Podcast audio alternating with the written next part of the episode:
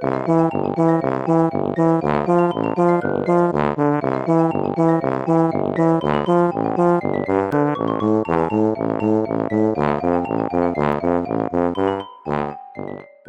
家好，我是帅帅。大家好，我是 GoGo。欢迎收听你的宅友已上线。今天要分享两部非常优秀的漫改作品，这两部主观客观来说，应该都是二零二三年四月番里面最让人惊艳的作品。未了先推荐，还没有看过的宅友真的是要补一下。不过我们这集的内容会涉及大量剧透，所以预计要看的人呢，建议先把我们这一集储存起来，然后先退出。没错。好，那相信该退出的都退出了，我们要开始。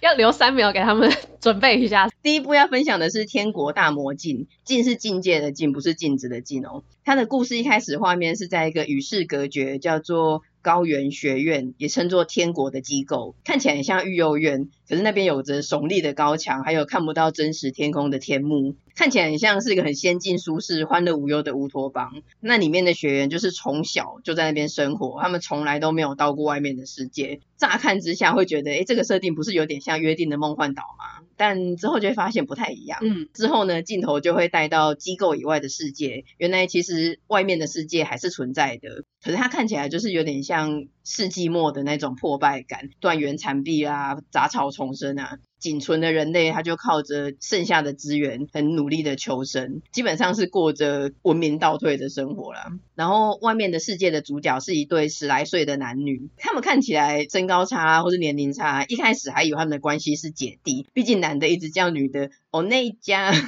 这一度以为他们真的是姐弟，可是后来才发现，原来他们是基于某种目的组成的雇佣关系。对，基础的设定是这样子。那这部好看的地方是在于说，它随着剧情的层层推进，它的设定会一层一层的揭露。但是设定揭露的同时呢，你又会产生更多的谜团。而且它的叙事方式是刚才讲的那一个天国的机构跟外面的世界双主线剧情并进着，它会切换镜头，看起来物理上、距离上是彻底的隔绝，没有交集的。可是你渐渐的会发现说，这两边很像是互相有关联性的，但你又不是很确定说到底原因是什么，背景是什么，那未来他们会相遇吗？还是会有什么发展？就是一直是有点在解谜的方式的在看着这部作品，看的过程会觉得真的很像惊喜包，你会一直去。发现它出乎意料之外的设定或是剧情，例如说，它虽然是设定成末日后的设定嘛，可是你看起来就还是普通世界、现实世界日本，只是变得很破败。所以一开始没有想到说，哎，这部原来有怪物的设定。他们这部的怪物是叫做食人者或是智子。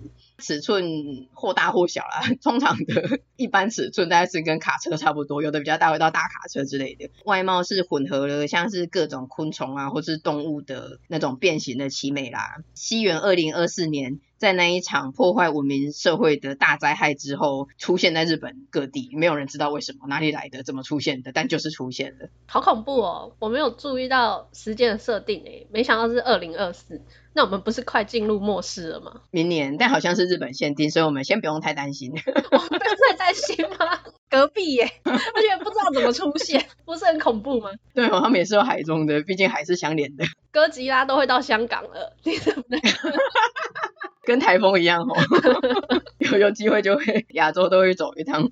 第一个没想到有怪物嘛，第二个是哎，没想到外面世界刚刚讲的那个。男女的那个男主角小丸，他竟然有神秘的力量。他碰触到那个怪物食人者之后呢，可以接触到他们体内的核，然后就把核捏爆，就可以消灭他们。可是当然也是要是连滚带爬的逃跑啊，利用一些地形啊，或者用枪攻击之类的，再去伺机伤害他们，然后摸到才有可能啊。小丸并不是那种战斗反正很帅的，再去摸把他们捏爆，他没有这么强。嗯，这也是小丸需要雇那个欧内奖当保镖的原因啦，因为。他虽然对非生物很强，可是他还是需要有人来帮他。嗯，对，现在年纪也还小，他才十五十六岁而已。可是讲到他好像是欧内奖保护他，但其实后来大家都会发现，其实都是小丸在保护欧内奖，他就是默默的在守护他。虽然壮士他是他的保镖，但其实比较多时候是小丸在保护姐姐。有，我有发现。对，有点萌。他就是年下攻啊，又很温柔，小丸很好，小丸很棒，长得也不错，对对对，跟他爸一样。有人剧透。好，那我们镜头再切换回天国。另外一个惊讶的是，天国里面有一个静静的、总是在角落作画的男孩。本来以为反正就是哦，普遍的介绍一下学园里面的各有特色的小孩子嘛。然后这个就是一个爱画画的角色。嗯，但后来没想到发现说，外面世界的食人者竟然有一只跟他画的图一模一样。然后看到时候那震惊呢，想说为什么啊？甚至后来还发现说，食人者根本好像是天国这个机构培育的。看到。那些食人者的婴儿这样子包着毛巾，一个一个并排的躺在机构里面的婴儿室的时候，真是大傻眼哎！没想到会有这种关联性。嗯，内幕真的很震惊哎，因为就是里面的小朋友说，我看过婴儿，婴儿长得就是跟小奈画的一模一样。那个男孩子的名字就叫做小奈。那虽然重点应该是小奈的想象力和画作为什么会跟食人者有关联性的这一项讨论才对，但我还是想要离题表白一下小奈。其实我还蛮喜欢这个安静的小艺术家，哎，他有一个很特别的气质，我觉得他非常的吸引人。嗯，出手也很快，各种意义上的很快。然后再下一个惊讶的点是呢，外面世界的欧内讲那个女主角桂流子，在小丸跟她表白的时候，她跟他说，其实我是男的。一开始第一个想说，就是有点惊讶，想说是一个自我性别认同的设定嘛。但后来的剧情才知道说，这个远比想象中复杂。原来在欧内讲桂流子体内里面的灵魂或者是人格，其实他是桂流子的亲生弟弟春熙。几年前，春熙被食人者攻击的时候，他整个下半身都没了，真的是已经回天乏术了。桂流子赶到的时候已经来不及了。可是没想到，在医院清醒之后，春熙却发现他自己在姐姐的身体内，那等于姐姐就不见了嘛，应该是死掉了。然后帮他们开刀的医生，还有原本在社区里面很照顾他们的一个青年，叫做陆敏，都离开了不知去向。这点是觉得说，哎，到底是发生了什么事，怎么做到的？所以这部真的是比想象中的更多各种。谜团还有比预期中的更奇幻耶！真的，老实说，前面我都还不是很上心，直到看到这一段，竟然是姐姐的身体，弟弟的意志灵魂，瞬间有一种让我哎。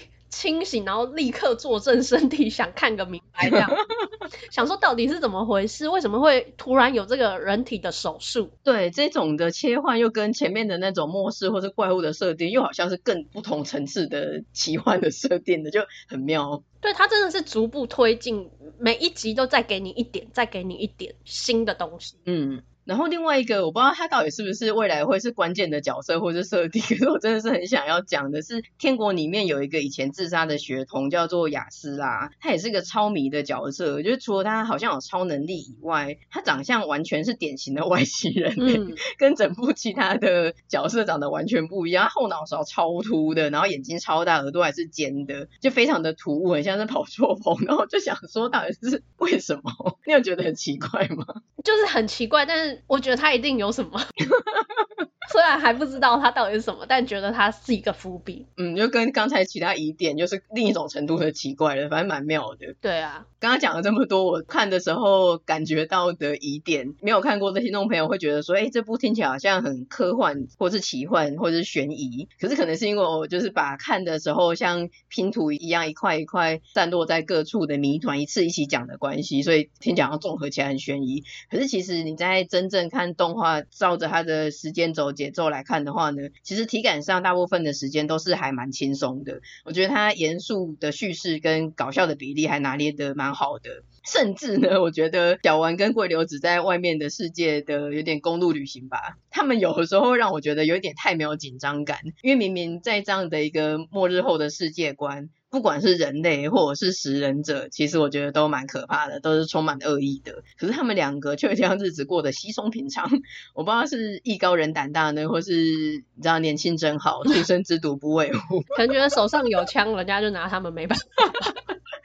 枪在手，跟我走，一枪在手，希望无穷。然后我也觉得他们有一点太相信别人了，就是只要别人表现的好像有苦衷啊，或是有点难过之类的，他们就会去帮别人。我后来就觉得说，好吧，那可能是因为在这种原本的世界各种崩坏的时候，如果你不去尝试相信一些什么，你的人性就会渐渐的消失。那他们两个真的就是很很善良，很甚至有点天真的个性吧。原本都是呃安然度过，我就想说啊是我太坏然后，就是我想太多了这样，结果没想到他在最后其实真的导致了蛮黑暗的结果。那看到那个情节的时候，我真的是哇。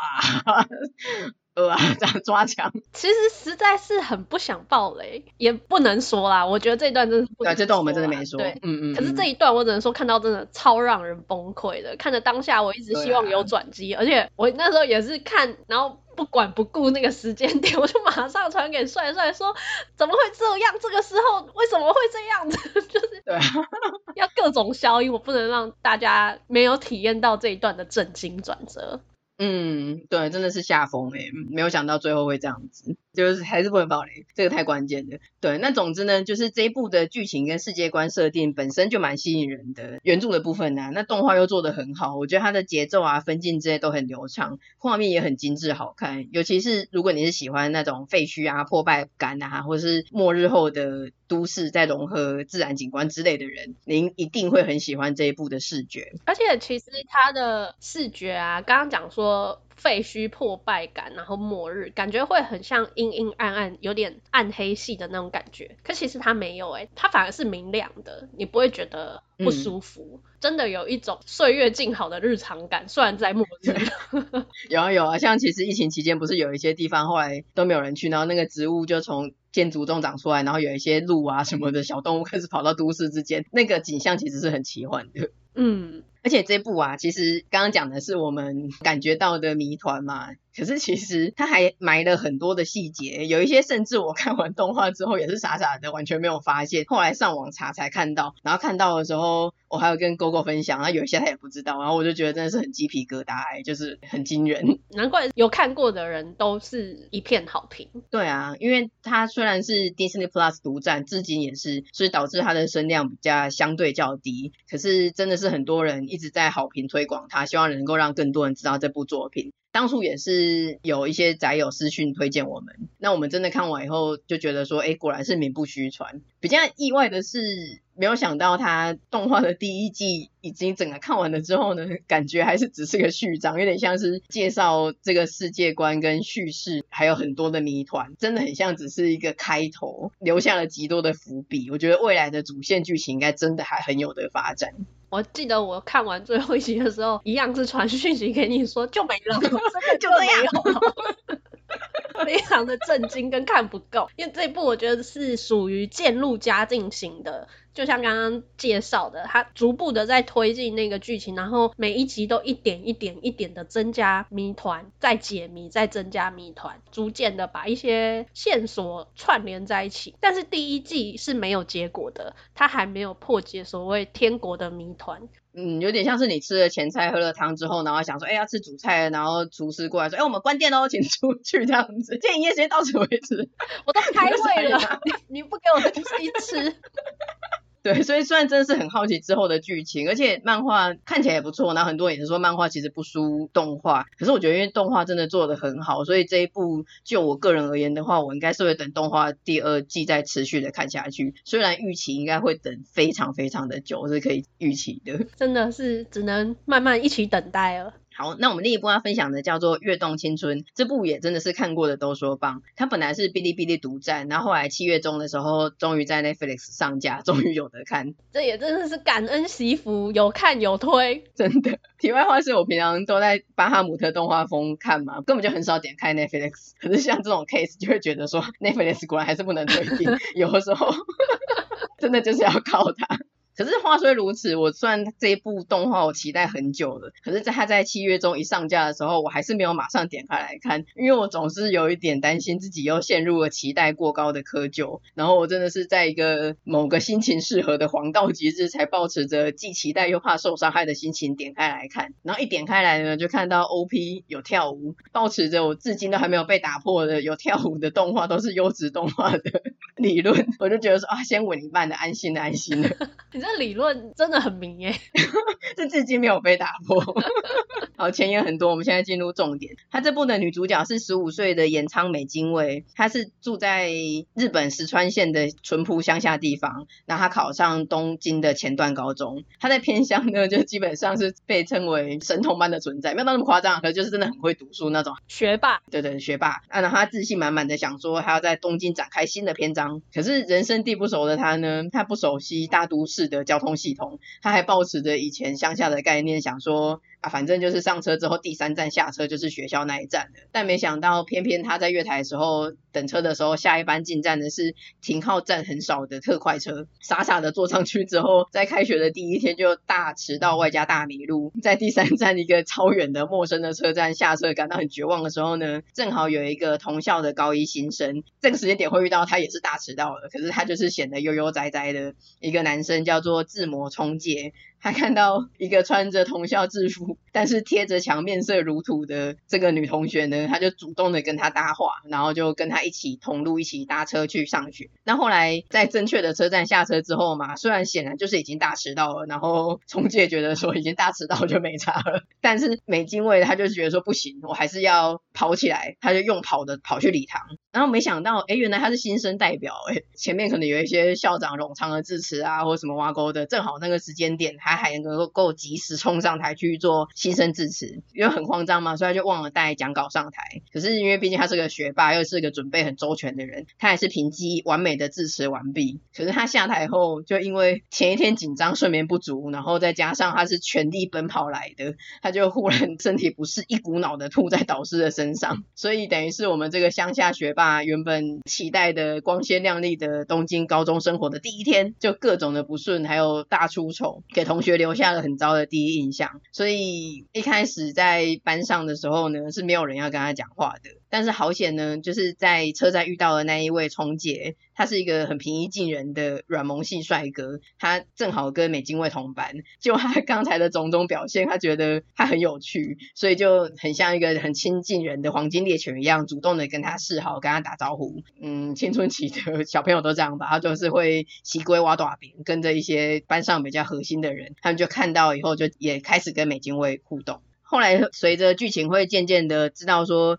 美津卫的个性，她是一个有一点过度认真的女生，她很会念书，可是她生活上有一点天然呆，是一个很淳朴的女孩子。外形其实很小只，跟谁站在一起都显得很小只，个子不高，肩膀很窄，这样子，留着清汤挂面的学生头，单眼皮啊，脸都红红的，很可爱。她是在一个。很热闹又有爱的小镇跟家庭长大的，所以他一开始不太适应东京这种大都市的文化还有人际关系。可是他还是很乐观正向的，勇往直前，找自己能做的事情，然后也很真挚的跟其他人互动。我觉得他是有一点傻气，可是他非常的善良、单纯，而且率直。越看真的会真心的一直觉得说他超级可爱，有点像是被马娘萌到的感觉，就觉得说他真的好可爱哦。我觉得他应该是我今年的作品里面最喜欢的女主角。哇，你决定的好快哦！虽然我的年度女主角还没有决定，但我非常同意你刚刚说的，美津卫是个可爱讨喜的孩子。我个人也很想跟他当朋友，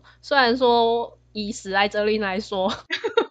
刚刚形容的那种什么乐观正向、勇往直前、善良单纯，完全不符合我的喜好。但美津卫不一样，美津卫的魅力就是能够感化人。他不是会感化人，嗯、但是他就像个小太阳一样，你想接近他，想跟他当朋友。哎、欸，这个今年最喜欢的女主角，我不是随便乱掰的，我有去回顾一下今年目前看到的作品，我确定是她。好，我很好奇，除非我们接下来又看到更厉害的，但我觉得很难。好，那我们后来讲男主角，男主角冲介，他虽然确实是个暖男，嗯，说实在，美津卫要不是一开始刚分班的关键的第一天有他的接近跟帮忙，其实他真的有可能会有一个完全不一样的高中生活，因为他的人际关系受到打击嘛，然后可能会开始自我怀疑之类的。可是冲介虽然是真的人很好的接近他，可是他对于美津卫，他真的不是恋爱情感，他只是单纯的好奇跟被吸引。因为他看到总是全力以赴、不担心会受伤的美津卫，让他想到以前童年的自己。其实这个冲剑呢，他看起来好像很单纯，但他其实。可能是这部作品里面最复杂的角色。他虽然外表看起来很光鲜亮丽，可是他其实心里有伤。然后看起来好像对所有人都很平易近人、很亲切啊。可是其实到一定的程度，他又会保持神秘的距离感，是一个蛮神秘的 City Boy。嗯，本来我在还没有看这部之前，我没有做任何的功课嘛，光看视觉图，我以为这一部是少女恋爱漫画，就是 City Boy 跟一个淳朴的女孩，然后两个一相遇就呃产生了一个。快乐的校园恋爱之类的，可能之后会是，但至少到目前为止，两个人基本上只是关系很好的朋友。之后应该就会是了吧？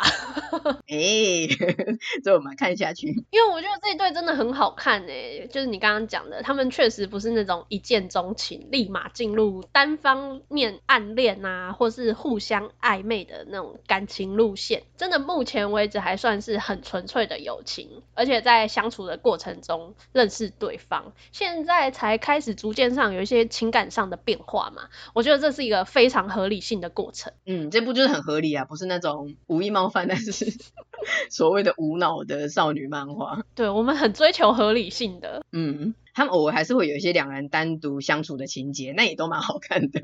可是其实大部分的时间来说，都是。整个团体校园生活来当主线的故事，所以它基本上它不算是那种男主角女主角的少女恋爱漫画，其实它是一个风格很温馨、清新的青春校园群像剧。群像剧就是指大家都是有一定的戏份嘛，不只是男女主角有戏份。麻辣鲜师的感觉是吗？哎，可以不要用麻辣鲜师来举例吗？我不太懂麻辣鲜师。所以其他角色他就不是只是样板的龙套配角，就跟在旁边，那脸很模糊那种的。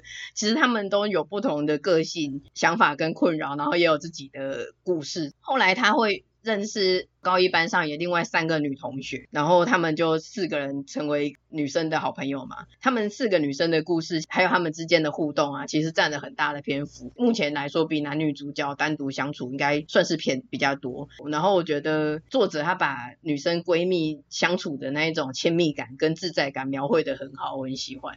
看的时候也一直让人想到自己的学生时期，因为他们是从高一这个新生活开始的，每个人都有自己的内心的小纠结吧，青涩纠结，所以他们对于交朋友这件事情要踏出第一步都有一点忐忑。我自己也会想到说，哎，当时那时候高一我是怎么交新同学的，那个第一步我也不太记得了。你记得我们是怎么交朋友的吗？我觉得那个真的很真实，像他一开始不就是尝试跟他后面的江头讲话嘛，然后江头就很机车，他一开始的形象有点是心机绿茶女嘛，嗯，所以这个真的很靠运气，就是其实一开始都是从座位附近的人，如果是好人是相处得来的，你们就会自然的成为小团体啊，如果没有的话，过了几天之后，你可能就会变得有点边缘人这样子，因为大家都已经结成自己的团体了，所以一开始第一二天真的是很重要。哦，真的好难哦，我现在如果要重生或是重新开始。到这个高中生活的话，我也会觉得很忐忑哎，我不知道怎么跟人家交朋友了。对于边缘人跟社宅来说，实在好痛苦。真的。这一部的不管是男女主角啊，或者是团体行动，我觉得很多剧情都很可爱，让人看的时候会一直以母微笑，或者很想要截图，觉得说哇好青春哦，好闪亮哦这样子。动画我真的是才看两集，我就觉得是且看且珍惜的程度了，真的不夸张。虽然那个年度最佳女主角我自己是还没有选出来嘛，但这一部整部的动画评价呢，我甚至觉得它的好看程度在我心中是已经可以列为二零二三年度前几名了。真的很好看，我觉得是不夸张。那他除了角色的塑造很饱满以外，他在美术的方面，动画的部分，他的人物构图因为是符合原著嘛，所以是看似简单，可是他的光影跟作画的细节真的很用心诶。然后他选择的色调是低饱和度的，看起来也很舒服，像是那种插画啊，或是色铅笔那种感觉。然后文戏的部分也很厉害，有一些小细节啊，情绪处理的那种分镜，我觉得很细致。那 虽然这一部是校园群像剧嘛，它没有所谓的武戏，可是里面有一场是他们排球比赛，那个画得超级认真的，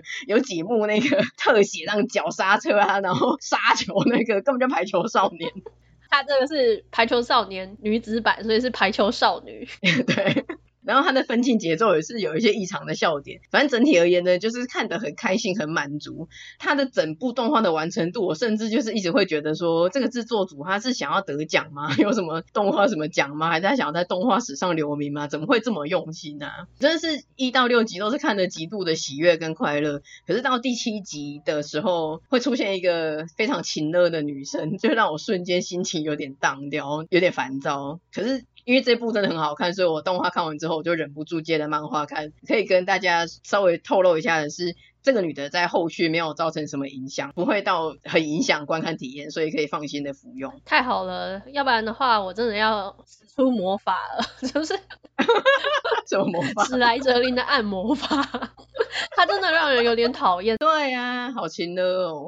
总之呢，这个就是一部真的很青春可爱，但是又描写很细致的作品。然后就觉得，像之前看的其他一些高中时代的作品啊，每次看的时候 就会感叹说，哇，真的是青春。然后觉得年轻的时候，尤其是国高中时期，我们现在看都会觉得真的是小孩子啊。那个时期真的是透过经验啊，还有跟他人的互动，是一个成长很快的时期。然后也在人生中是一个让人很印象深刻的时期，虽然会感叹说哇，真的是很青春，可是现在看他们描述的那一些情绪，不管是自尊啊、自卑啊，或者是各种复杂的心情跟情节，离我们现在都有点遥远，你没有办法很带入的去同理，可是你会依稀的记得说，哎，其实好像。那个时期会真的发生这种事情，所以你还是会蛮有共鸣的。嗯，那也有可能是因为这种时期你会想很多嘛，然后遇到很多人际关系的问题，所以你就会有很多 自我的探索，或是跟好朋友的讨论。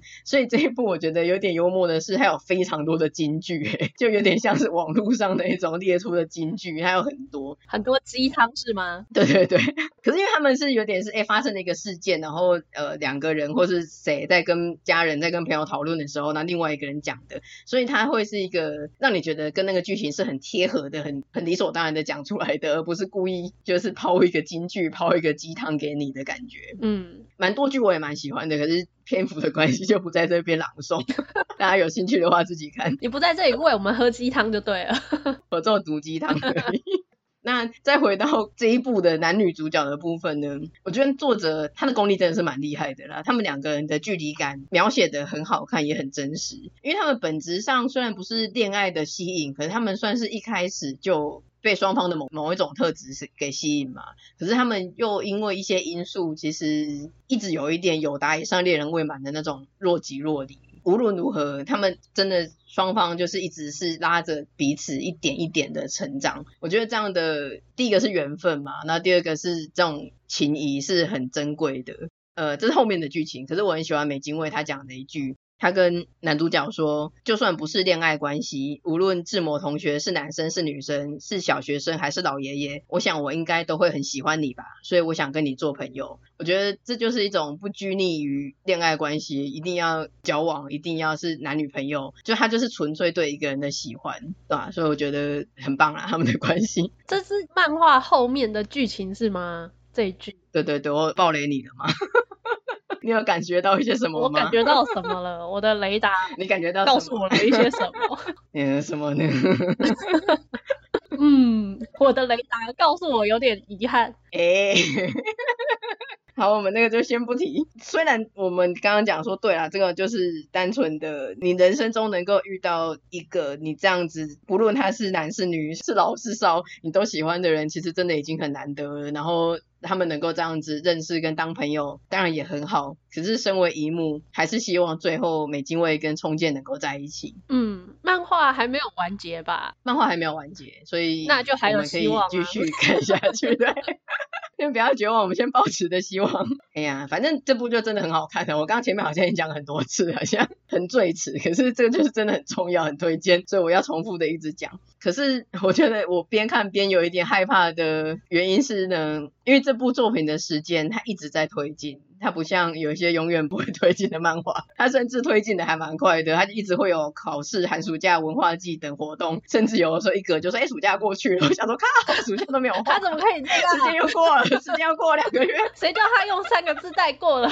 对，所以我没有记错的话，应该漫画的。时间轴现在已经是高二升高三的暑假了，然后我就觉得说，哦，我真的不想那么快结束，我很喜欢这部漫画，很想要继续看下去。没关系啦，嗯、美津卫还有目标，他要成为官僚，一定要继续画下去。你觉得会一直画下去吗？我拜托他画下去，变成什么部长岛根座还是乌龙派出所周记？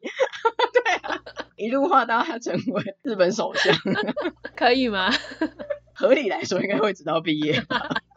总之就是非常推荐这部《跃动青春》，那当然也是很推荐刚刚最开始讲的《天国大魔境》，所以今天就是推荐这两部给大家。那这集就差不多到这边啦。如果你喜欢我们的内容，欢迎点击节目资讯的连接，小额支持你的宅友，或者将我们节目分享推荐给亲友。我们也有 Facebook 跟 IG，欢迎追踪订阅我们哦。那也请在 Apple Podcast 给我们五星的评价。那就下次见啦，下次见，拜拜。